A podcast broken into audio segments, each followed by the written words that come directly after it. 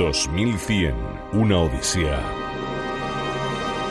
en la Tierra. ¿Cómo será ir al médico en el futuro? ¿Cómo será trabajar a distancia? El teletrabajo del que tanto se habla ahora. ¿Qué sectores de la economía se van a hundir y cuáles, sin embargo, se van a ver reforzados? ¿Cómo serán nuestras relaciones sociales, nuestras relaciones afectivas, el romance del siglo XXII? ¿Cómo cambiará la seguridad, la defensa, los ejércitos, la política? ¿Qué consecuencias va a haber de una pandemia? ¿Qué futuro les espera a nuestros hijos y a nuestros nietos? Estas preguntas nos las estamos haciendo todos. Y más ahora, sin duda. Vuelve 2100, una odisea en la Tierra. Vuelve en su segunda temporada un podcast que empezó allá por 2019. Qué lejos suena 2019, por favor. Con esa idea básica de que vivimos en una nave espacial gigante llamada Planeta Tierra, que es un espacio cerrado en el que todos convivimos y lo que hacen unos, sin duda, afecta a otros. Bueno, esto ha quedado muy demostrado, sin duda, y ha ocurrido en, fíjate, por ejemplo, en un mercado de una provincia china que ha metido al planeta entero en casa. Si alguien tenía dudas de que nuestras acciones son globales, desde luego acaba de tener la demostración más evidente. El cambio climático está claro que lo provocamos entre todos y eso es algo mundial. Y es curioso que el primero de los episodios de este podcast, allá por 2019, lo lanzamos justo cuando se habían reunido en Madrid, a escasos kilómetros de este mismo estudio, los líderes de prácticamente todo el planeta para hablar de cambio climático. Y la pregunta es, ¿hubo espacio para los científicos que hablaban de pandemias? ¿Aprenderemos alguna vez a escuchar a los que realmente saben, como hace cualquier tribu en cualquier lugar del mundo? ¿Y en la historia? Porque desde luego ya había científicos que lo avisaban. El propio Bill Gates decía, no, no, se llamará coronavirus, le puso hasta nombre. Y de eso hace ya cinco años. Es un ejemplo de verdad de, de, falta de escucha, de falta de atención. Por eso en este programa, en este 2100, Una Odisea en la Tierra, aquí en Onda Cero, vamos a preguntar a los que realmente saben. Vamos a tener algo que es innato en el ser humano y que ahora se hace más necesario que nunca, la curiosidad. Vamos a responder a preguntas. Evidentemente nadie tiene la bola de cristal, ni nadie nos va a dar la respuesta exacta, pero sí vamos a tener curiosidad y vamos a abrir abrirnos bien de orejas para escuchar lo que nos tengan que decir los expertos en cada materia. De esto va este espacio. 2100, una odisea en la Tierra. A haber novedades. Vamos a tener novedades en este espacio con respecto a la primera temporada. De entrada vamos a tener la ficción sonora que nos ha hecho Aranzazu San Ginés, fantástica como siempre, pero en lugar de interrumpirnos y decir que viene del siglo XXII, aparecerá al final del espacio, así que si te gusta la ficción sonora, vas a tener tu pequeña ración al final de cada espacio y siempre en relación a lo que estemos hablando. Por otra parte, también tendremos a un geniecillo, a un sabio, como son los niños, que son muy sabios, y sobre todo tienen algo muy importante que es la imaginación a flor de piel. Nos va a ayudar un sabio llamado Alex Ortega, que casualidad tiene el mismo apellido que yo, a imaginar cómo será el futuro, porque los niños no tienen límite. Y de una manera absolutamente pura va a poder decirnos cómo será y cómo imagina ese futuro en el siglo XXII, en 2100. Y también me rodeo de alguien con una eterna y maravillosa sonrisa, con una capacidad de hacer sonreír también, que se llama Mar Barrera.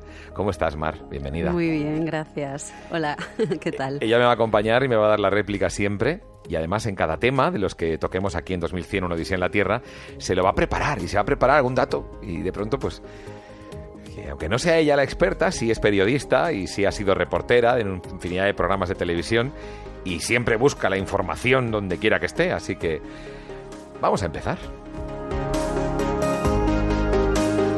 Lo fácil sería empezar por la sanidad, ¿no? Que es lo que más nos preocupa ahora. ¿O no? Mar Barrera, ¿la sanidad es lo que más nos preocupa ahora? Pues mira, el entretenimiento es ahora tan importante como la salud. ¿Pero lo dices tú o porque esto viene de algún lado? A ver, ¿esto dónde ha venido? Esta es una de las principales y contundentes conclusiones a las que llega un estudio realizado por Havas Group. Ajá. O sea que... ¿En qué, qué, es lo que dice el estudio Imagínate, no es algo superficial, es parte imprescindible y necesaria de nuestra vida presente y futura. ¿Sabes cómo me imagino yo el futuro? Cuéntamelo. A nivel de entretenimiento. Sí, que sí, es en un... Lo que nos ocupa sí, en este primer capítulo. Y mucho más sensorial.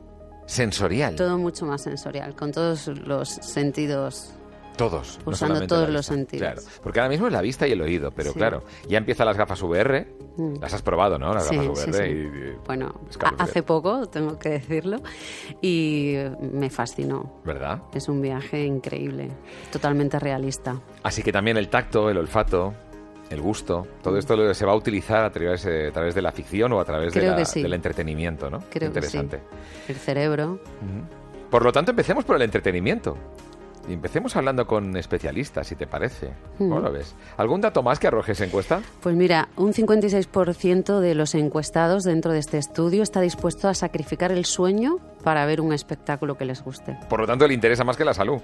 Porque el sueño es salud. Pero ¿quién no se ha quedado hasta las tantas porque tenía de pronto delante algo que estaba viendo o que le gustaba? Y casi 4 de cada 10 afirman que no podrían vivir sin Netflix. Incluso incluye a las personas para quienes la marca hace 5 o 6 años no existía. No ¿no? existía, ¿no? Qué fuerte. Bueno, quien dice Netflix dice A3 Player o cualquier otra plataforma online, ¿no? Y un dato muy importante o, o- o llamativo. 6 de cada 10 consumidores quieren que nuestros sistemas educativos y lugares de trabajo sean más entretenidos. Esa es una clave. O sea, que no solamente es entretenimiento el tiempo de ocio, que también nuestro trabajo esté impregnado de ese espíritu de entretener, de entretenimiento. Esto es interesante, es interesante. Yo creo que lo que haríamos mejor ahora mismo sería empezar a hablar con especialistas para que nos abran los ojos en cuanto a cómo será el futuro, en cuanto al entretenimiento, que ya hemos visto que es importante para el futuro. Bienvenidos, comienza el viaje. 2100, una odisea en la Tierra. ¿Cómo será el cine en el siglo XXII? ¿Y la Mar? animación? Ahí está, ahí está. Y no solo la animación y el cine, sino también eh, dicen que van a ser historias que vamos a vivir directamente. Claro, porque la presente. Claro, la inmersión cada vez es más grande. Primero empezó la pantalla pequeña, luego la pantalla más grande, luego el cinemascope, luego Claro, luego cada vez más, más, más. Ahora el 3D, las gafas en realidad virtual. Cada vez nos vamos metiendo más en, en la historia. Hasta el punto de que, de que sea sensorial, de que de pronto ya hay experimentos de conectarnos al cerebro. Por lo tanto, las historias que se cuentan en la película las vamos a vivir de verdad, indistinguible de la realidad, yo creo, ¿no? No sé. Pero bueno, ¿por qué no hablamos con alguien? Tú conoces a nuestro siguiente invitado, ¿no? ¿Quién es? Pues Paco Saez, que es eh, dibujante y ha hecho muchas películas. Como por ejemplo. Como por ejemplo Los Tadeo Jones. Los Tadeo yo nos ha hecho. Mm, Sí. Interesante. Muchas otras, tiene varios Goyas y está con nosotros para contarnos muchas cosas. Hola Paco, ¿qué tal? Muy buenas. Hola Juanma, ¿cómo estás? Hola Mar, ¿qué tal Hola. estáis? Pues contento de tenerte con nosotros para intentar averiguar cómo será el siglo XXII. ¿Tú realmente crees que la inmersión en la historia va a ser tan grande que será indistinguible de la realidad ya en el futuro? Bueno, eh, se habla de, muchas maneras de, contar historias, ¿no? De hecho, los videojuegos pues ya, ya son un poco así, ¿no? Te pones unas gafas virtuales y estás dentro del, videojuego y, bueno, vives todo lo que están viviendo los personajes a tu alrededor. El mundo del cine pues va, de hecho hay ya muchos cortos experimentales con esto que, que el espectador digamos que se sumerge un poco bastante en lo que es la historia. Pero ahí, bueno, con la parte que yo desarrollo dentro del, de las pelis, el story, el, el, arte de contar una historia es darle los tiempos eh, al espectador. Es decir, tú, tú eres el que juegas con las emociones del espectador según los planos que tú le enseñas en ese momento, mm. cómo cambias de plano, qué tiempo dura cada plano, la sorpresa que tiene eh, ese plano, si es una peli de terror, si es un drama, si es una comedia, todo tiene sus tiempos. Claro. Realmente si, si el espectador se pone las gafas se pierde, se pierde un poco lo que es el trabajo de, del director, el trabajo del director y el trabajo de la gente que, que creamos esta historia para de, dentro de un, de un tiempo eh, estimado, de una historia, eh, y entonces, claro, tú eres el que, el que le estás dando al espectador todo esto. Entonces ese es el miedo un poco que, que, que tenemos, ¿no? Porque realmente una historia donde el espectador se pueda sumergir en todo momento esa historia puede durar hora y media o puede durar tres horas o, claro. o puede durar lo que, lo que ese espectador claro. quiera. ¿no? El equivalente sería un poco ir a un restaurante y ponerte tú a cocinar. Es decir, deja que sea el chef sí. el que te impresione, el que te prepare el plato, el que te haga disfrutar, ¿no? De alguna manera. Muy buen ejemplo, Juanma. Eh, realmente tú vas a un restaurante justamente para esto, ¿no? Para que te impresione eh, esos platos que te están sacando. ¿no? Realmente nosotros en el proceso de, una película eh, lo, que, lo que hacemos es intentar eh, desde la preproducción medir estos momentos de, de situación con el espectador. ¿no? Aunque ya se hace, pero eh, estamos viendo que podemos eh, seleccionar los finales de, las películas, ¿no? En animación, ¿esto ocurrirá de manera, por ejemplo, infinita? ¿Podremos decir cómo queremos que acaben las cosas? En árbol, ¿no? Diagrama en árbol. Si eh, dice que sí, luego a partir de ahí se ramifica, etcétera, ¿no? El, claro, el problema de la animación es los precios de la animación, lo cara que es, ¿no? lo, que, lo que cuesta un minuto de animación. Pero si sois cuatro dibujando, ¿cómo puede ser caro eso? Si eso es un dibujo que lo hace un niño, ¿no? Lo, piensa muchísima gente, Juanma, porque a veces cuando ves los, los presupuestos de, de las películas dices, pero eh, ¿cómo una película eh, vale 120 millones de, dólares, ¿no? Aquí las hacemos con bastantes menos recursos porque realmente son muchos profesionales, mucho tiempo trabajando y aquí tiene que ser menos tiempo y menos profesionales porque el tiempo es dinero, ¿no? Em, entonces, bueno, la, cuestión es que, que la animación, como digo, es tan cara que nosotros, por ejemplo, cuando hacemos una peli, intentamos no tener demasiado, vamos al plano terminado sí o sí, no es como en imagen real que haces mil tomas y luego vas a montaje e intentas poner las mejores, quitas tiempo, pones... Nosotros vamos a un tiempo muy, muy, muy eh, acabado, ¿no? Entonces, por eso te digo que sí que podemos tener finales alternativos, pues eso supondría unos presupuestos realmente muchísimo mayores a los que estamos barajando. Exponencial, por algo decimos que el, argumento es en árbol, pero también los costes son en árbol, con lo cual se hace exponencial, ¿no? Este es el tema. Pero la, animación, volviendo a lo, que decía Mar sobre la animación, eh, ¿tiene futuro? Porque ahora estamos ya cada vez más en la alta definición, la super alta definición, los 8K, en el, en dentro de 80 años ya será 16.000K, o sea, que ya tendrás una inmersión total. Pero por otro lado, hay otra corriente, o sea, de pronto Minecraft funciona con una resolución bajísima, son píxeles gordos, son cubos enormes. O sea, eh, y eso no deja de tener su arte, entonces el arte va a tener sitio en el futuro. Sí, yo creo que, siempre, aunque sí que es cierto que cada vez estamos más saturados de, estas imágenes fantásticas y no les damos ya toda la importancia que realmente tienen. Desde estás en un autobús esperando en, una, en una estación de tren o de metro y estás esperando el, metro y ves que detrás de ti hay una fotografía una imagen inmensa e increíblemente bonita y llena, que hace años, 100 años atrás, esa imagen seguramente estaría en un museo. Fondos de, películas de animación eh, que son paisajes totales, que es la, mayor, digamos, el, engañar al espectador de alguna mm. manera desde un papel en blanco se vive en la animación. Qué mejor manera de engañar a un espectador que empezando a hacer una peli de animación donde todo es pintado y todo es realmente creado, ¿no? Entonces, fondos de películas como El Príncipe de Egipto, los clásicos de Disney, podrían estar perfectamente en museos por la calidad de color y de ambientación que tienen. Mm. Pero conforme vamos eh, eh, pasando, conforme van pasando años, estamos ya muy acostumbrados a este tipo de imágenes geniales, de, películas absolutamente geniales, creadas y, manufacturadas de una manera tremenda. Y, yo creo que eh, cada vez somos más inmunes a, estas cosas preciosas, ¿no? Que antes veíamos en menos cantidad. Nos impresionaba, claro, claro. Mm. Sí, los videojuegos, eh, cualquier videojuego, antes, Juanma, acuérdate cuando eh, jugábamos con videojuegos, por ejemplo, la NBA, eh, Larry bueno, Bird. Bueno, bueno, los primeros. eran claro, claro, eran píxeles que no, le veías la cara. sí, sí, que era un, ordenador de, 64K. Sí, sí, el, Commodore 64. Commodore 64 y el Spectrum, mi compa, sí, sí.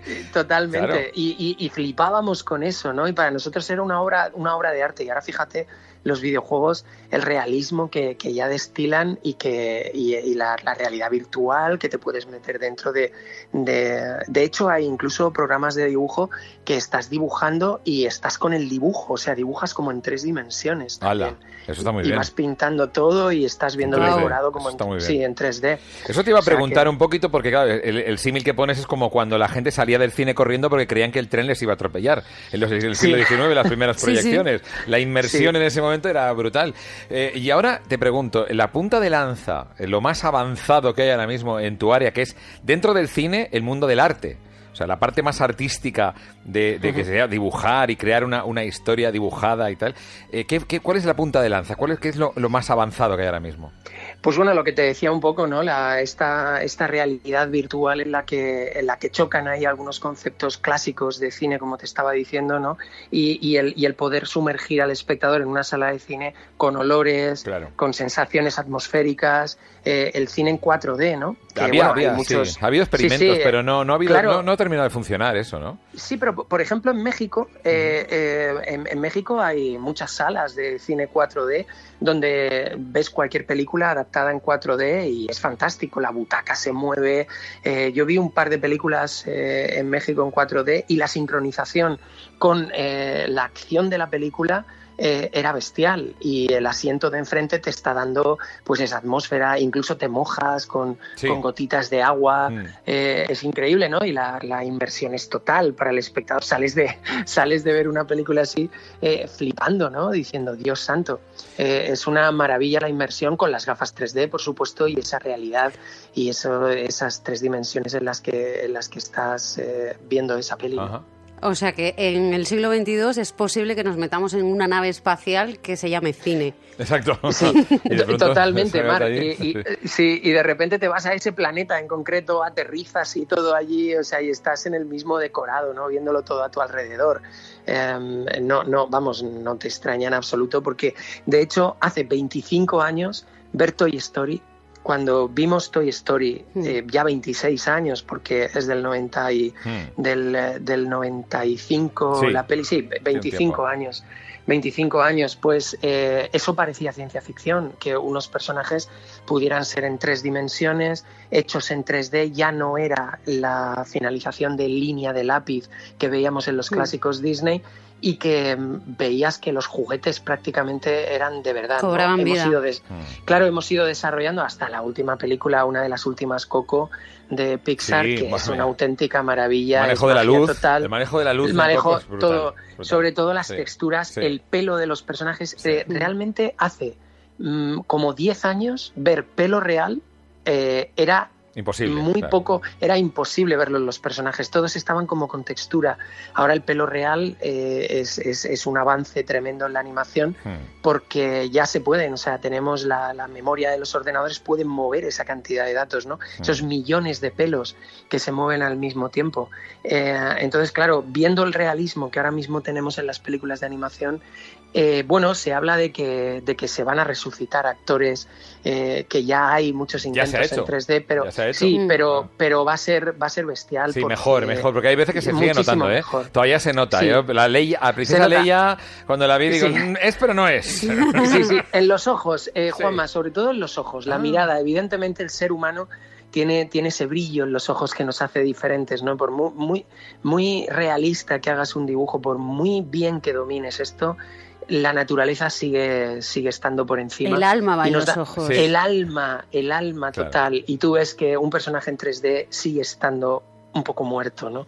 Y, cuando ves algo real, no sabes por qué, pero sabes que esto es real. Y cuando estás viendo algo en 3D, hay algo que se aún no hemos dado ese paso de realismo con las miradas de, los personajes. Precioso, mm. precioso mm. este, este punto. Nos vamos a quedar con él. Muchas gracias, Paco Sanz, de verdad. Muchas gracias y enhorabuena, Paco Sáez. Gracias por, pues por todo. ¿eh? Muchísimas gracias a vosotros. Es un placer, es un placer, Juan. Y enhorabuena. gracias y enhorabuena, efectivamente. 2100, una odisea en la Tierra. Amigos, estoy con el señor Rey. Y muchos dirán, ¿pero qué es esto de el señor Rey? ¿Quién es el señor Rey? ¿no? Pues el señor Rey es alguien que, ha, hecho muchísima televisión. Ha sido subdirector de Espejo Público, el programa de Antena 3. Ha trabajado en radio muchísimos años, en diferentes programas, incluso de esta casa, y aquí en Onda Cero también. Y que un día, un buen día decidió ser, eh, ¿cómo, lo digo, señor Rey? Eh, content curator pues sí, sí, todo lo que tenga content lo soy. Efectivamente, de contenido. Hay, un espectro tan grande, pues sí, content curator, tema de inbound, content marketing, de todo. Claro, todo esto eh, traducido al castellano sería un poco preocuparte de que los contenidos efectivamente se ajusten a lo que realmente quiere transmitir la persona o el público en este caso, ¿no? El, el evidente en este caso, para televisión o para otros medios. Entonces, claro, por tu experiencia, Juanjo, yo tengo que hablar contigo para saber en el futuro cómo serán los medios, cómo será la, comunicación, cómo será la televisión. De aquí al 2100. Madre. Esto de, de aquí al 2100 es casi hacer ciencia ficción, Bueno, pero lo te es, diría, claramente. pero te diría que hay cosas, eh, hay cosas muy chulas y que creo que aun- a pesar de que sean ciencia ficción, son cosas que estamos viviendo. Tú has dicho que yo estuve trabajando en la televisión y que luego me pasé a, a lo que es el digital. Y precisamente es por esa evolución por la que hice yo el cambio. La televisión está un poco anticuada y entonces poco a poco va evolucionando. Y, por ejemplo, una de las cosas que yo creo que, que vamos a ver en los próximos años es la, la- la hiperpersonalización de la televisión, ¿no? Es decir, si ahora nosotros entramos en Internet y nos ponen una cookie, por ejemplo, ¿por qué no en la tele? ¿Por qué no estamos viendo un programa o estamos viendo un anuncio y, y le estamos diciendo un poco a, a la televisión o, o- O al las- anunciante, las o al anunciante en última? Sí, instancia. Claro, le, le podemos decir qué es lo que estamos viendo, cuándo lo estamos viendo, dónde lo estamos viendo, con quién lo estamos viendo, que eso es importante, pero hay una cosa que, que- que yo creo que cara al futuro, en este futuro que estamos analizando contigo, que es qué sentimos cuando vemos algo. Ya. La- el- Y ahí- captar el sentimiento, ¿no? Que genera. Claro, claro, ahí se abre una- un abanico de contenidos brutal, por eso hablo un poco de la, de la hiperpersonalización, ¿no? Claro, es que además luego también hay que plantearnos que en unos años todo será televisión, o sea, es decir, la nevera será tu televisión, Hmm. eh, una ventana será una televisión, eh, un espejo será una televisión, ¿no? Y eso y creo que son cosas importantes. Bueno, que- cada, que cada uno tira para su lado, porque televisión como, como concepto, igual que le está pasando a la radio, que está pasando a audio, ahora mismo, claro, son pantallas, ¿no? De alguna manera, porque el concepto televisión es el que quizá cambie eh, en, este, en estos tiempos, ¿no? Cambiará seguramente, ¿no? Sí, sí, pero cuando hablo de televisión un poco me refiero yo al, al hecho de, de, mirar algo, ¿no? De- Claro. sí, sí, contenidos, sí, sí, contenidos, contenidos de- audiovisuales, ¿no? Eh, efectivamente, a lo mejor no, no vemos una no vemos una película, pero sí que vemos las noticias. O miramos por la ventana y queremos, pues si eres surfista, ver el estado de, de, del- de- de la playa, del tiempo y todo eso. Bueno, pues eso es contenido y eso se- será también televisión, ¿no? De alguna forma, porque Claro. Ahora lo vemos como números, pero posiblemente en unos años todo lo veamos como contenidos. Mm, Está ¿Sabes? claro, está claro. Porque además, una de las cosas que también te quería comentar de esta hiperpersonalización es que en el fondo todos seremos canales de televisión. Entonces, a lo mejor tú no quieres ver la temperatura, sino quieres ver al surfista que conoces que está en la playa, que te haga un vídeo y que te cuente cómo está el tiempo ese día o las condiciones para. para bien. eso. Entonces sería en cuanto a la hiperpersonalización, ¿no?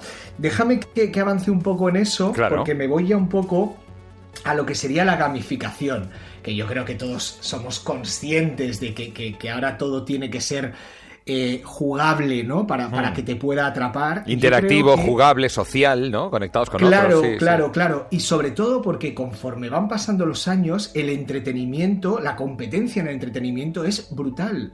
Entonces, cada vez hay que añadirle un puntito más, un puntito más. Entonces, yo creo que la, la- la televisión que nos espera en, los próximos, en las próximas décadas va a tener ese punto de que tú puedas interactuar para que a la vez sea como un elemento mucho más atractivo frente a tu competencia, ¿no? Incluso estoy pensando en, en- en recompensas, ¿no? En, en que, Hmm. en que tú veas la tele y puedas recibir esas recompensas que a lo mejor vengan de un patrocinador o, o vengan de cualquier O sea, eso de que te paguen ¿no? por navegar o por ver a publicidad eh, no está tan lejos. Y de hecho lo estamos viendo en la red y ahora tú lo exportas al modelo audiovisual general, ¿no? Claro, claro, claro, claro, claro. O sea, de hecho, de hecho, otro de los elementos en esta gamificación que te quiero comentar es el tema inmersivo, ¿no? Es decir, Mm. eh, vamos a estar dentro del programa, dentro del contenido, ¿sabes? Mm, Con lo cual, al Ujú. estar dentro del contenido, vamos a tener posibilidad de ganar cosas, ¿sabes? La inmersión, la inmersión, la, la inmersión experiencial nos va a llevar a los rewards que le llaman, ¿no? Al, al Mm. al cobrar algo, al ganar algo por ello. Qué interesante. Sí, eh, a- o- o, eh, cu- cuando hablo de eso es, es- es ese tema de gamificación, ¿no? De que sea divertido ver la tele. claro, o sea, de van claro. a pasar cosas y tú vas a ganar cosas. Y ya la propia, el propio contenido, la propia televisión va, te va a forzar para que hagas para ganar. Y para bueno. que te entretengas, ¿no? Qué O sea, bueno. es una mezcla, es un híbrido, en realidad es un híbrido entre videojuegos y contenidos televisivos. Con una inmersión que lo va a hacer prácticamente vamos, indistinguible de la realidad cotidiana. Claro, claro. Y con eso me voy al tercer pilar del que estamos hablando, que yo lo quiero llamar eh, televisión mental, ¿no? Esto wow. suena un poco a, locura. No, no, pero estamos hablando de algo dentro de 80 años, o sea, vamos, sigue, sigue. Claro, entonces aquí, eh, eh, uno, el concepto de, que hemos hablado dentro de gamificación, de inmersión, al tema ya de fuera pantallas, fuera todo, y vamos a meter la televisión o el contenido directamente al cerebro. Claro, ya hay experiencias en ese sentido, sí, sí. Claro, entonces, una cosa es meter el contenido hacia el cerebro y otra cosa es sacar contenido de tu cerebro para elaborar un nuevo contenido. Qué miedo me da eso. Eso sí que me asusta. No, no, pero, pero tú piensas una cosa. Si una historia transcurre dentro de un salón, de una casa, ¿por qué no podemos sacar cómo es el salón de tu casa o cómo era el salón de tu casa cuando eras pequeño y que toda la acción pase dentro de ese recuerdo tuyo. Eso es brutal. O, el, salón que siempre quisiste tener y nunca lo tuviste y por fin te sientes en él. Claro, claro, claro. Entonces, es exactamente lo mismo, o sea, es decir, es contar la misma historia, pero con el contenido que se extrae de tu propia mente. Los elementos que tenemos dentro de nosotros. Claro, claro, claro, claro, claro, mm. claro. O sea, es que al final es generar contenidos a través de recuerdos. Qué bueno. Y eso creo que es algo que conforme podamos conectarnos a nuestro cerebro, de ahí saldrán una serie de cosas que incluso, fíjate, fíjate este concepto que también es muy interesante dentro de esta tele mental, ¿no? Podremos viajar al pasado y viajar al futuro ¿Por qué? Porque viajaremos al pasado, porque viajaremos al pasado de nuestros recuerdos, ¿vale? Y viajaremos al futuro porque dentro de esto de este eh, gamificación y de esta inmersión podremos inventar un futuro ¿vale? Y estar dentro de él. Crearlo y vivirlo. Te entiendo lo que quieres decir. O sea, pillando información de, uniendo los puntos, que es lo que estamos haciendo en este programa, por ejemplo. Unir puntos del pasado para ver cómo será el futuro. Y de hecho, eh, obteniendo en minería esa información, eh, crear un futuro al que, poder vivir nosotros, ¿no? Qué interesante. Claro, claro. qué bueno. Claro. Entonces, esos son esos tres pilares, el que hemos dicho de, la televisión hiperpersonalizada, los contenidos hiperpersonalizados, la gamificación y esto que he llamado televisión mental, que a lo mejor alguno me puede llamar loco, pero no, sé qué nombre puede tener. Yo creo que son los tres pilares de, de los contenidos, no sé si serán en televisión, si será en podcast, en radio, pero en realidad los contenidos del futuro, de, las próximas, no digo años, sino que hablo de, décadas. Claro. Mira, yo estoy pensando, 80 años atrás, en 1940, tú le das un móvil a una persona y se vuelve loca. Entonces, eh, no me parece mal que estemos locos ahora al ver algo como la pantalla mental. Si Elon Musk en su empresa, precisamente ahora, está haciendo experiencias de inducir en el cerebro, conectar un cerebro al ordenador para mover el ratón sin tener que mover un, solo músculo. claro. Sí, sí, sí. Además, eh, es verdad, es, una cosa que tenía yo también aquí anotada, ¿no? Que es el, control a través de la mente, ¿no? De, mm. todo eso. Pero, pero si te das cuenta, estos tres pilares que acabo de hacer esta reflexión, estos tres pilares en realidad no, son pilares, es un círculo, ¿no? Porque la, la hiperpersonalización te hace que, que, crees una realidad nueva y esa realidad nueva aplicada a tus recuerdos hace que todo vaya evolucionando, que vayas avanzando, ¿no? O sea, es, claro. y eso que no es una realidad estática, sino que es una realidad que avanza, ¿no? Y eso con un machine learning eh, consigues que se vaya adaptando en el tiempo, las máquinas van aprendiendo de ti, te van personalizando cada vez más la experiencia. Claro. esto no tiene fin, ¿eh? Esto no tiene fin. O sea, esto, esto, no es un círculo, es una espiral que da vueltas y vueltas y se, extiende al futuro y tiene un difícil final. Es tremendo. No sé, eh, nuestra mente no creo que esté preparada para todo esto.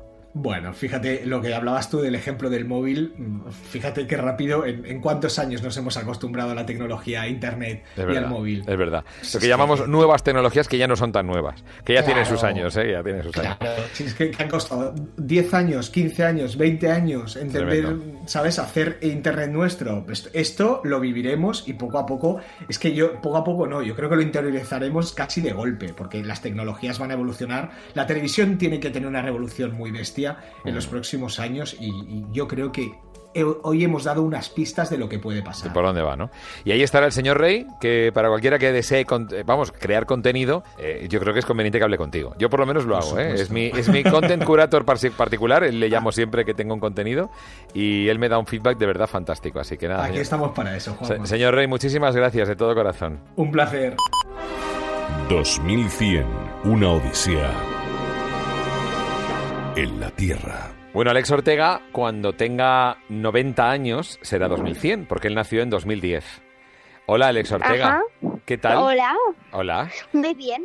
A ver, vamos a ver, tú como experto, hombre que le encanta el futuro, ¿verdad? La ciencia ficción, a ti te gusta todo esto, que sí. Sí, sí, bueno, el futuro y el pasado. El pasado también, es verdad que tienes un punto revival, que te encanta los cassettes y te gusta escuchar la canción, la música de los 80 y los 90, ¿verdad? Pero Sí. tú cuando tengas eh, 90 años, en 2100, ¿tú cómo te imaginas, por ejemplo, que serán las películas? Pues bueno, a ver, las películas tendrán que ser pues más avanzadas, ¿no? Y bueno, a lo mejor, ¿no? Yo, para mí, lo que creo es que tendrían que ser pues que sin uti- sería como 3D más o menos, pero sin tener que utilizar gafas de 3D. Pues es una buenísima idea. O sea, que fueran en tridimensionales, en 3D, pero sin necesidad de ponerte esos cacharros en los, en los ojos, ¿no? Sí. Wow, es una buena propuesta. ¿Y de qué, de qué van las películas de 2100? ¿De qué te gustaría que fueran? Pues mira, eh, del futuro del futuro. Ah, o sea, películas. Nosotros nos imaginamos el futuro, coches voladores. Pero, ¿y lo siguiente de eso? Claro, Eso casi nadie se lo imagina. Claro. Entonces es ver cómo será la ciencia ficción dentro de 90 años. De 80 en este caso, dentro de 80 años. Sí. Mm, interesante. ¿Y los actores que serían de verdad o no? Bueno, yo creo, ¿no? Que serían algunos de verdad, pero cuando hay cosas, ¿no? Que uno no puede hacer, ¿no? Y que tampoco se pueden hacer con efectos especiales, pues lo hacen con uno. Con, Con, uno claro, hecho por el ordenador. O Virtual. Por lo que sea por ahí. claro, Por animación. por animación. Que por cierto, eh, Alex, hay que decir que tú eh, has visto Star Wars y en Star Wars has visto que la princesa Leia de pronto reaparece después de. Ya no está entre los vivos la actriz. Sí, O sea, lo mismo, ¿no? Eso. más o menos, sí. ¿Y cómo te imaginas que será Star Wars la continuación que habrá ya en, dentro de 80 años? ¿Cómo lo imaginas? Bueno, a ver, nunca se sabe si va a continuar. Es verdad, porque en teoría han acabado ya, ¿no? Bueno, han hecho, han acabado la última película, pero han hecho una serie, ¿sabes? Claro que tú la has Así visto que ya, No se sabe lo que va a haber lo siguiente, ¿sabes? O a lo mejor ya claro. acaba ahí. Claro. Una de las opciones que dicen que va a haber en el futuro es que los actores, efectivamente, van a poder revivir los que ya no están entre los vivos. Entonces tú imagínate rodar en, el, en, en este siglo una segunda parte de Pretty Woman, o no sé, o de, o de pronto Dirty Dancing, o sea, un Patrick Swayze de pronto que lo reanimen a través de ordenador y pueda estar bailando en Dirty Dancing, de nuevo, con los ritmos de entonces. ¿A ti te gustaría las películas de los 80 que siguieran teniendo continuidad en, durante estos 80 años que nos quedan hasta entonces? Pues, ¿sabes? Supongo que sí. Y bueno, también, también no solo que sería para mí, en mi, en mi imaginación, no solo tendría que ser 3D sin utilizar gafas, sino que también se, se vería súper realista. Claro. O sea, indistinguible de la realidad, ¿te refieres? Sí. Y entonces, Alex, tú ahora, eh, viéndolo ahora, ¿tú ves que hay algún indicio de que vaya a ser así?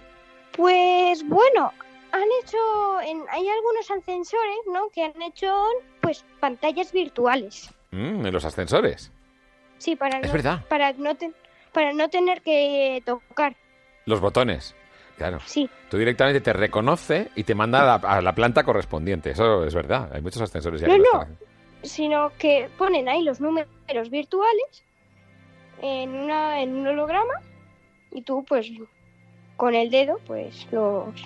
Lo seleccionas. Jo, te veo muy puesto en tecnología del futuro, ¿eh? Te veo muy puesto.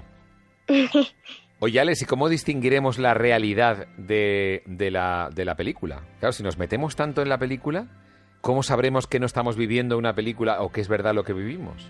No lo sé. No me has pillado. Pues de ninguna manera.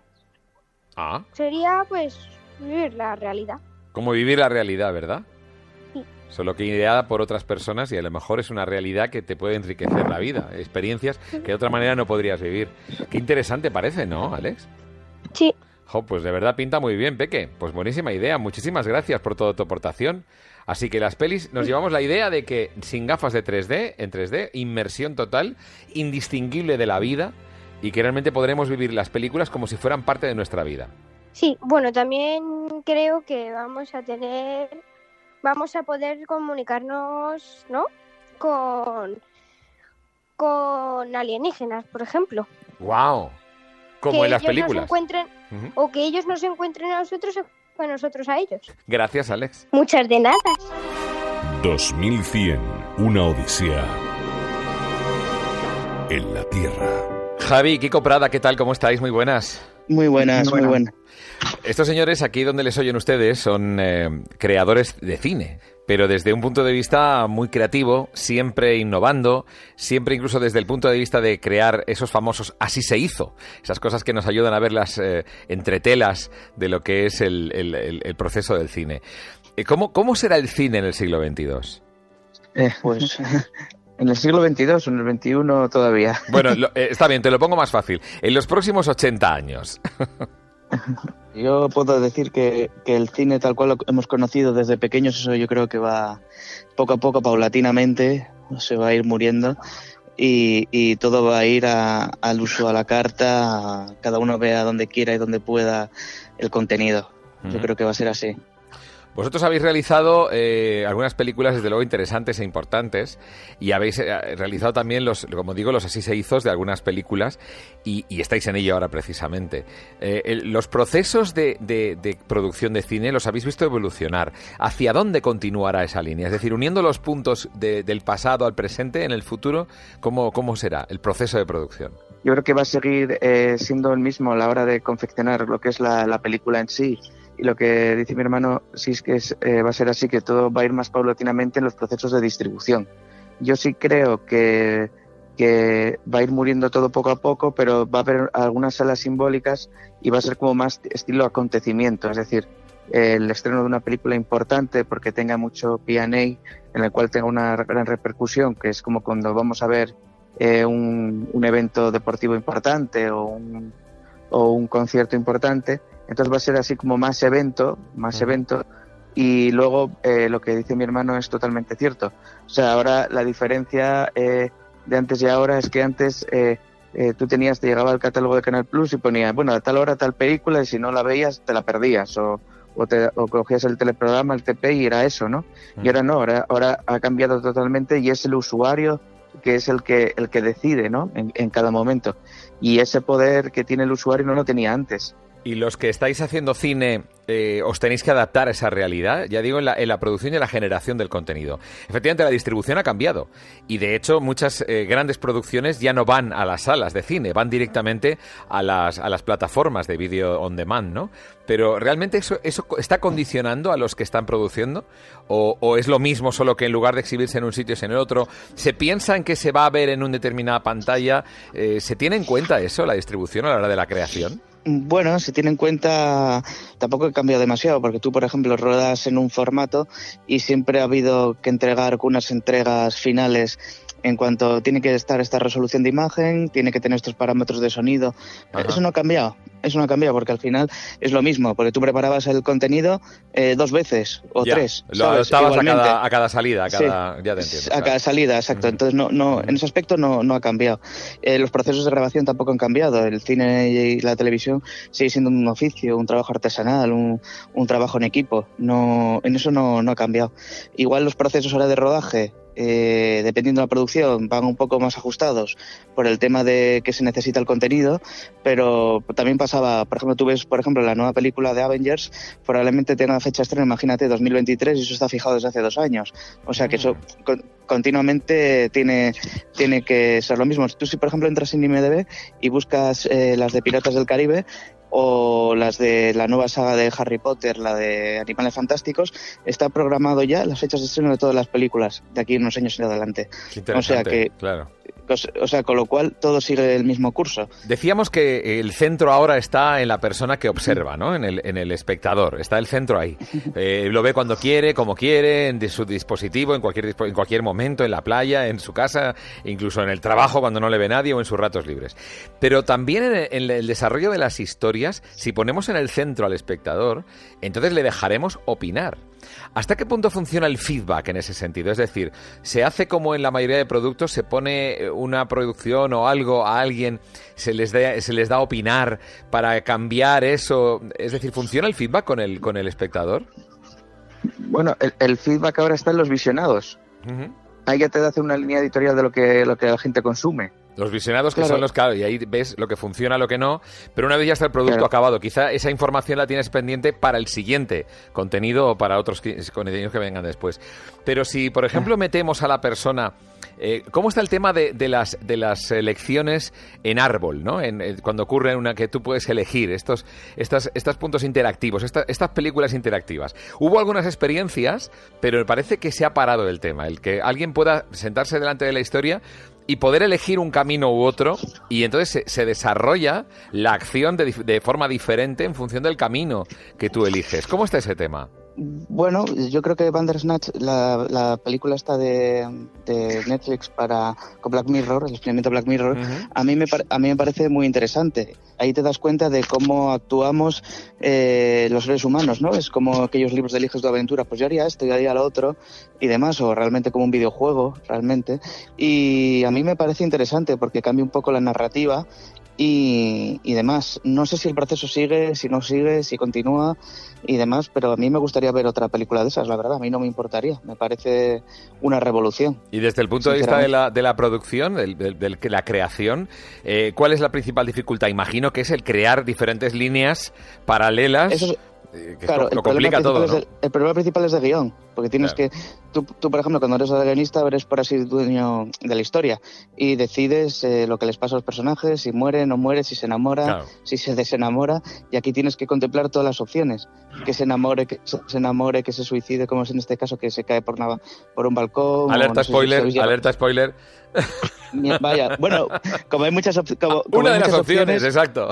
Sí, sí, Entonces, bueno, pues, pues no sé, yo por ejemplo lo, lo, que hice para enterarme bien de cómo iba, pues eh, fui eligiendo varias rutas y en algunas me moría, en otras no, en otras era un fracaso mi videojuego, en otras no. Bueno, estuvo interesante, estuvo, me, gustó bastante, la verdad, y me pasé casi tres horas ahí metido. Ahí está. Con esto. Se aumenta. Al final te ves todas las opciones, al final te ves todas las de rama, las de la, ramificación esta. Jo, qué interesante. ¿Y ahora en qué, en qué estáis vosotros? ¿En qué, ¿Cuáles serían vuestros proyectos más, eh, más cercanos? Bueno, Javi, si quieres. Que se puedan contar, que se puedan contar. claro, es que hay muchos que no se pueden contar. Entonces, nada.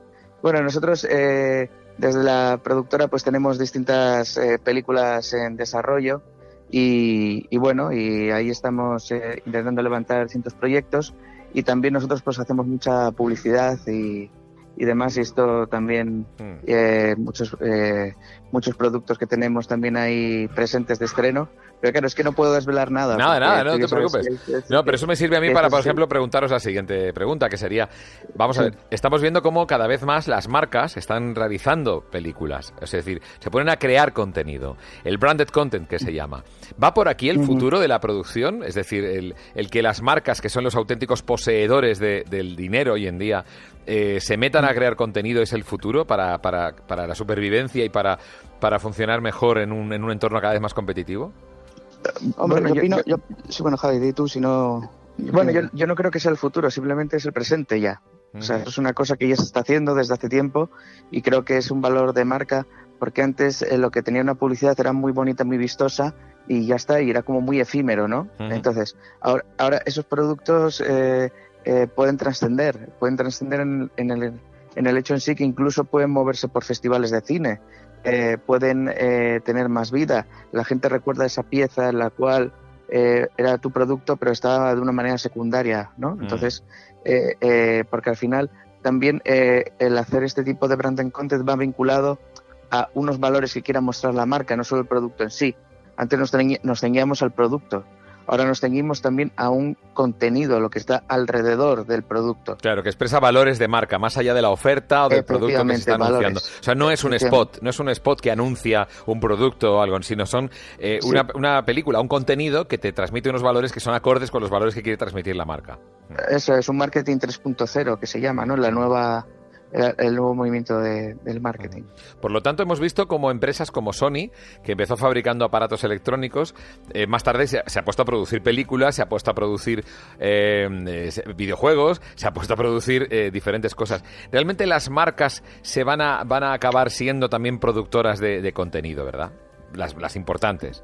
Hombre, yo creo que directo o indirectamente las marcas siempre han sido productoras de contenido, porque, bueno, pues estaban los, el protípico product placement que todos recordamos en Médico de Familia, con aquel desayuno de una conocida marca de, lácteos que no quiero mencionar para no hacerles publicidad. eh, y, bueno, siempre han sido, y también las, televisiones, eh, cuando vemos los anuncios, jolín, qué rollo, ahora los anuncios. No, los anuncios es lo que hacen que pague el programa que tú estás viendo. porque esa gente es la que, la que insufla de dinero eh, eh, a la cadena. Por tanto, las marcas siempre, siempre han sido los productores del producto indirectamente. ¿Qué pasa? Que ahora mismo son directos, productores directos de muchos productos. Pero esto siempre ha sido así. Pues hace muchos años Mystery Train se hizo, de Jim Jarmusch se hizo bajo bajo patrocinio de JVC para mm. probar unas cámaras. Entonces, y esto película tiene más de 20 años o 25. y, Desde el 89, sí, sí. Pues, pues mira tú, pues, eh, pues eso 30, ya... 30, ha volando, pero son 30 años. 31, ¿no? 31, 31, exacto, exacto. Sí, pues, pues esta película, Mystery Train, se hizo así, ¿sabes? Entonces, bueno, y luego hay otras que, por ejemplo, eh, se han hecho, por ejemplo, Top Solons, pues eh, Palíndromos la hizo bajo el patrocinio de, de una escuela de cine con los alumnos y demás, y pues el dire de foto era su primera película, el de sonido, eh, todos, ¿sabes? Entonces, bueno, pues siempre se ha habido este tema, este tema por ahí. O sea que tampoco estamos muy alejados de la. No estamos inventando nada nuevo, sino que estamos ya diciendo, bueno, pues esto que era una opción, pues ya, como dice mi hermano, ya es una realidad. Qué bueno. Estamos ya en el presente de todo eso. Bueno, pues nada, de verdad, Kiko y Javi Prada, muchas gracias por estar con nosotros eh, y por intentar arrojar luz sobre cómo será el cine del futuro. Bueno, hacemos lo que podemos. gracias. 2100, una odisea en la Tierra. Los tiempos están cambiando y desde luego está claro que a raíz de todo lo que ha ocurrido del COVID, eh, los oficios también están cambiando y se están digitalizando. Pero hay empresas que ya habían comenzado a digitalizarse y de hecho de ser eh, innovadoras o pioneras y, a, raíz del COVID desde luego están siendo más capaces de absorber el impacto. Eh, es el caso incluso de las agencias de management, ¿verdad, Mar? Así es, eh, vamos a hablar hoy con Laura Pérez Beig y Bárbara de Lema, directora de comunicación, actriz y ambas empresarias que han montado Unique Talents, que es una agencia de representación de talento online. Ah, mira, pues aquí están. ¿Qué tal? Buenos días, chicas. Buenos días. Aquí Bárbara. hola, buenos días. Yo soy Laura. Muchas gracias por despertarme tan temprano. Trabajamos hasta muy tarde por las noches. Ah, que es que ya está muy tarde. Entonces, entonces disculpadas. lo que tiene además es que es que los, los horarios vuestros, claro, no son no son eh, son horarios artísticos, ¿no? Eh, bueno, son horarios, eh, son horarios online. Eh, yo me permito decir que el horario online no tiene, no tiene, no tiene horas y para bien y para mal, ni fines de semana. Entonces el wifi está abierto siempre. Entonces son horarios online y mundiales. Es decir, no, es que trabajo con los horarios españoles, también con los sudamericanos. Pero chicas, entonces claro, igual, mm, dime. Chicas, entonces vosotras ya nacisteis como una empresa volcada en lo digital, con lo cual el impacto del COVID ha tenido que ser menor que otra empresa que de pronto tiene todo que montar, empezar de cero, ¿no? Sí, ese es el concepto, claro. Nació como, como, un, como un movimiento online para abarcar cuantos más talentos mejor y en cuantas más comunidades y países. Esa es la idea, claro. Vale, entonces estamos hablando de una agencia de representación artística, es decir, vosotros lleváis actores, tenéis talentos, ¿no? Que, manejáis vosotros y, para un rodaje, para una serie, para cualquier cosa que interese, ¿no? Sí, somos, somos mucho más somos un poquito más. Nosotros nacimos eh, un poquito, nos llamamos disruptivas, nacimos como agencia disruptiva precisamente porque lo éramos, porque pretendíamos ser una agencia de representación no exclusiva, no sin exclusividad, que eso no existe, mm, eh, sin que En no, España no nosotros existe. no lo tenemos, no tenemos en exclusiva los, los, los actores, pueden trabajar en cualquier, eh, con otro, cualquier otra persona y, eh, y, y sobre todo online. Es decir, nosotros queríamos, queríamos inculcar eh, a los agentes del sector y a los productores y a los directores de casting que un casting se puede hacer con self-taste, que eso en América existe desde en Estados Unidos. eso ¿Se puede hacer qué? habitual. ¿Se puede hacer qué? Con self-taste. ¿Qué es un hace- Self-tape. Vamos a ver, la verdad Contadnos, contadnos. Es muy pronto por la mañana, vosotros mismos lo Acabado habéis en dicho. F. Acabado en F. Self-tape. Grábate a ti mismo con el móvil. Ah, self- ah, que tú mismo te grabas. Vale, vale. Como un Exacto. selfie, pero en vídeo, ¿no? Y te grabas. Exacto, es un Sí. casting. eh, eh, Nosotros queríamos hacer llegar a la gente que no hace falta tener un casting físico. Por ejemplo, hay un casting físico en Madrid. Pues a lo mejor ese talento que está debajo de una piedra en Gijón no puede acudir a un casting físico. Para eso existe el self-tape. Entonces, eh, claro, eso hay que inculcarlo y hay que, darse, hay, que, hay que inculcarlo no solamente a los productores y a los directores de casting, sino al talento. Sí, es un proceso bastante arduo porque empezamos, claro, la gente al principio decía, pero vosotros qué decís? Vamos a ver, aquí hay un casting físico y que, que eh, y, y no, y cómo es que se va a grabar un salto. Yo lo que quiero es verlo. Eso se ha acelerado, eso nosotros estábamos fuera de mercado, o sea, estábamos en el mercado del futuro. Entonces teníamos que ir con pico y pala para que entendiera la gente, porque esto además abarata costes al productor, abarata, o sea, acelera los procesos y, y además eh, es mucho más eficiente al encontrar un talento. Nosotros tenemos nuestros Y, talentos y, y nosotros una, y una cosa, eh, una, una cosa, también había un- una dificultad, es que los propios actores no estábamos acostumbrados al self-tape, a autograbarte. Estábamos acostumbrados a que hubie- hubiese una o dos personas, que siempre hay en el casting, que te den las indicaciones, que te avisan cuando no lo estás haciendo bien Claro. o que te dicen cuando lo estás haciendo bien, que acentúes alguna cosa. Entonces, el, el autocrítica es muy difícil. Claro. Muy difícil. Y entonces eh, también hemos tenido que, eh, eh, no- nosotras hemos aprendido también muchísimo a la hora de inculcar todo esto. Hemos hecho muchísimas pruebas antes de hacer Claro, claro, todo esto. y- O, o sea que estamos hablando de una nueva forma de trabajo y mucho más rápida y eficiente. Exacto. Y sin tener Sí, que vernos en eh, persona, y- ni llevar la mascarilla, ni... Sí, exacto. Independientemente de esto, que esto es un proceso que sí, sí que está acelerado gracias a la pandemia, esto quiere decir que la gente se ha tenido que poner las pilas, los directores de casting, los representantes, todos, que eso nos viene muy bien porque así entran en el mercado, entramos todos en el mismo mercado y vamos a- hacia donde tenemos que ir, ¿no? Que es el mundo online. Claro. Independientemente de eso, eh, nosotros tenemos otro, otro servicio que es muy interesante, que es que cualquier productor de cualquier obra audiovisual necesita cualquier perfil, ponte un negro con do- un ojo verde y un ojo azul. Nosotros se lo encontramos. Si lo encuentras, obvio, si lo encuentras, hago una noticia de eso, ¿eh? Pero dímelo y lo sacamos en la Te lo radio. encontramos, Juanma. Es un te lo encontramos. Ponos un reto que te lo encontramos. Ah, venga, Es un- es ¿hacemos un reto? Es un, es un Mar está muy interesada en el tema, no sé por qué. Pongamos el reto. a Mar ya lo sé, ya que a la, la conozco un poco a Mar. Eso, por eso, gustan a los no, no, morenos. hazle, hazle casting, hazle, casting. Sí, Sí, eh, sí, bueno, sí, eh, sí. Entonces, el caso es que nosotros te lo encontramos eh, porque utilizamos, eh, aparte de nuestro know-how, que es el que tiene tu- cualquier representante, que es su conocimiento y su, y su, y su bagaje, y nosotros, nosotros hemos trabajado siempre en el cine, en el audiovisual, en producción, en dirección de comunicación. Vamos, que no sois una Es que startup de gente que está empezando en el negocio. Conocéis el negocio, solo que lo estáis poniendo en marcha de Eso otra manera. muy- Claro. Exacto, aquí no puede hacerlo cualquiera porque se ponga online, no. Tienes primero que tener el oficio, pero saber manejar las herramientas que te, que te aportan eh, Internet, todas las herramientas existentes Claro. al máximo, porque entonces es cuando te multiplicas. Entonces, claro, nosotros Claro. Al, al saber utilizar esas herramientas, tanto españolas que ya es- empiezan a ver como extranjeras, encontramos el, el talento. Ten en cuenta que tú puedes rodar una coproducción España, México, Italia y no tiene por qué estar viviendo en Madrid.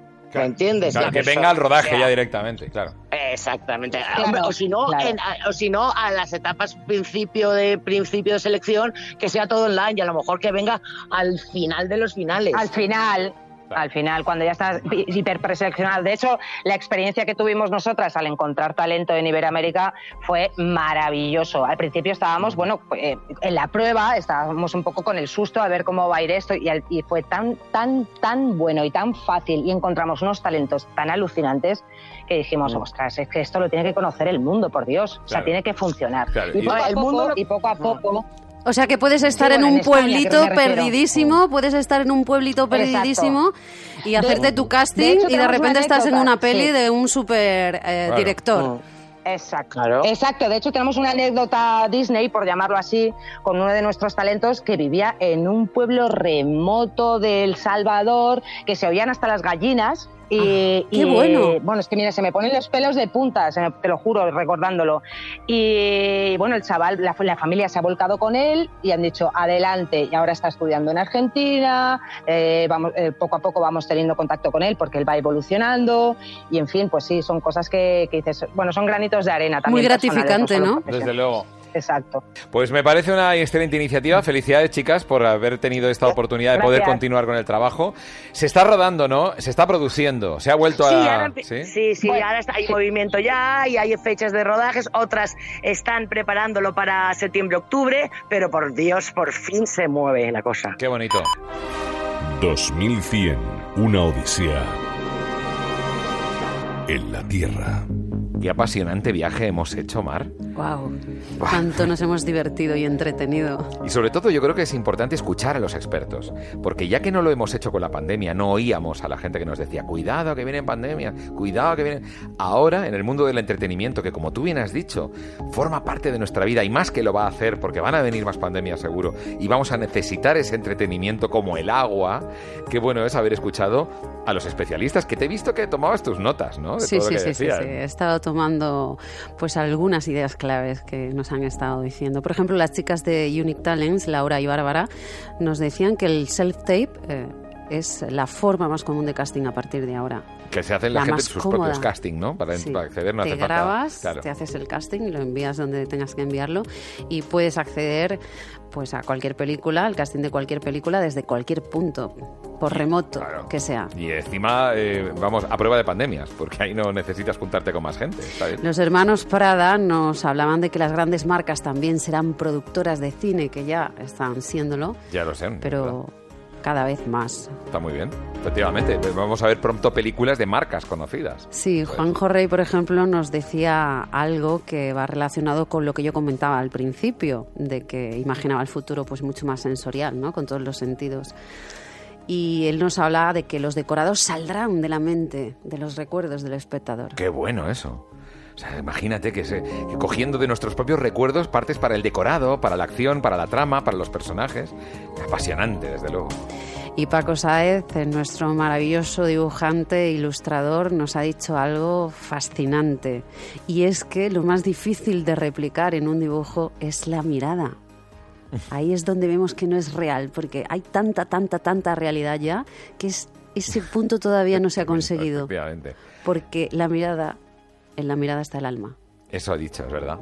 Claro, por eso recrear en 3D un actor que a lo mejor ya no está entre los vivos es muy fácil de hacer. Bueno, muy fácil. Se puede hacer, se hará en el futuro, pero esa mirada, a ver cómo consiguen. Ese es el reto. La mirada ¿eh? está el alma. Ese es el reto. maravilloso. Ese es el reto del futuro, la mirada. Interesante. Hemos tenido a nuestro pequeño genio Alex Ortega y nos falta algo. Nos falta la ficción sonora que hay muchos oyentes que sé que les encanta a cargo de Aranza San que precisamente nos va a entretener con un poquito de entretenimiento del futuro. Disfrútalo, feliz viaje. En el próximo programa hablaremos de juegos, porque jugar está también en, nosotros, en el individuo, en el, en el ser. Hasta pronto, saludos. Juanma Ortega, adiós. 2100, una odisea en la Tierra. Le digo que no pertenezco a este lugar. ¿Dónde está mi marido? ¿Está bien? De verdad, no veo el interés de estas terapias en las que el único que habla es el paciente. Ni siquiera debería ser paciente. Qué relativo es el tiempo. Me parece que fue hace tanto. Fue hace tan solo Anoche, ¿no? Mi marido y yo abrazados en el sofá viendo una película. Una de terror psicológico. A él le encantan esas películas, yo las odio. De repente se siente mal. Llamo a una ambulancia y me quedo dormida a su lado en el hospital. Y lo siguiente que recuerdo es despertarme aquí, en esta habitación oscura, sin ventanas y con un único cristal opaco para mí, pero por el que posiblemente me esté mirando alguien. ¿Me equivoco? Claro que no. Es... Es curioso. Esto se parece mucho a la última escena de la película de anoche. El marido de la protagonista en el hospital, inconsciente. Ella enjaulada. Comienza a comprender. Levanta. Se dirige al cristal. No, no, no, no, no, no, no, no, no, no, no, no, no, Yo, yo no tengo que estar aquí. Yo no debo estar aquí. Yo no tengo que estar aquí. Yo debo estar del otro lado. Abrazando a mi marido. Yo no tengo